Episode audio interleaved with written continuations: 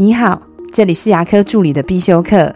今天要必修的是牙科助理的管理课——沉没成本。沉没成本是指已经发生，而且无法透过任何方式回收的成本。这其中包括了已经付出的时间、精力、金钱、努力、情绪等等。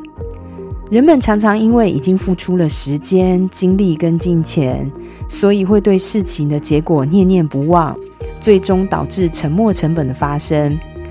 我举一个最常被拿来说明的例子：假设你今天买了电影票去电影院看了电影。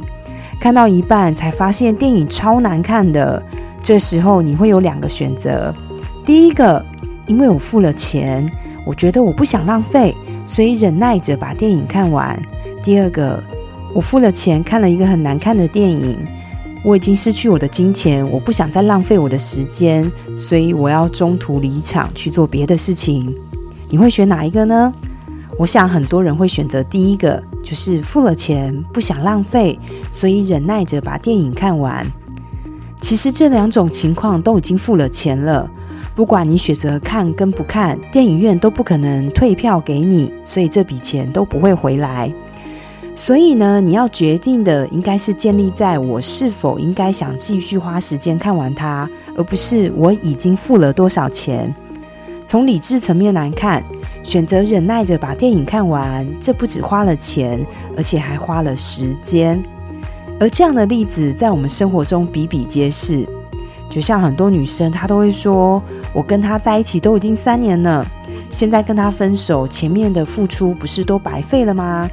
所以，交往越久的感情，通常会有越大的沉没成本。玩夹娃娃机的时候，你可能会觉得我已经花了五十块钱在夹娃娃了。那我现在放弃的话，不就等于浪费了五十块吗？这就是为什么你明明明夹不到娃娃，可是你却会一直投钱进去。以理性的层面来看，做决策的时候不应该考虑沉没成本，因为那已经是回不来的成本。你应该更专注在眼前下一步的决策所带来的后续影响。可是我们想要回收沉没成本，又是人们的天性。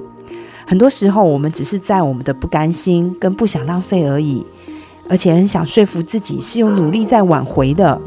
可是，永远要记得，打翻的牛奶是无法回收的。大家可以想想看，自己是不是很容易纠结在沉没成本？不管好的坏的，发生的就已经发生了，所以你要做的是尽快的停损。如果你的同事常常为了过去而懊恼，请你提醒他沉没成本。